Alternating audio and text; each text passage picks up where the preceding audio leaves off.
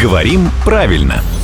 Здравствуйте, Володя. Доброе утро. Наша слушательница и большая поклонница нашей с вами рубрики Лена рассказывает историю о том, как дочка, второклассница, писала сочинение, принесла тетрадь с оценкой, сразу дам спойлер, там пятерка стоит, но одну ошибку ее все-таки исправили. Точнее, как ошибку? Вот ошибка ли это? У нас как раз с Леной вопрос. Смотрите, ребенок написал «выздоровел», и красным учительским зачеркнуто и исправлено на «выздоровил». Ну, хорошо, хоть пятерку поставили. Давайте внесем ясность. Что с учителем русского языка? Может, с ним все нормально вдруг? Хотя по лицу Евы я понимаю, что и она в это не верит. Просто мой ребенок еще в первом классе, видно, мне это предстоит. Мой ребенок в детском саду, и мне тоже это еще предстоит. На самом деле, конечно, ребенок написал правильно.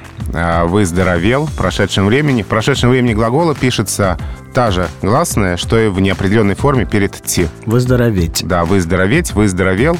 А здесь не имеет значения, к какому спряжению относится глагол. Поэтому ребенок написал все правильно. Ну да, назовем это нелепостью.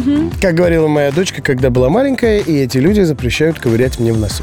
Это был главный редактор «Грамотру» Владимир Пахомов. Рубрику «Говорим правильно» слушайте каждое буднее утро в 7.50, в 8.50 и в 9.50.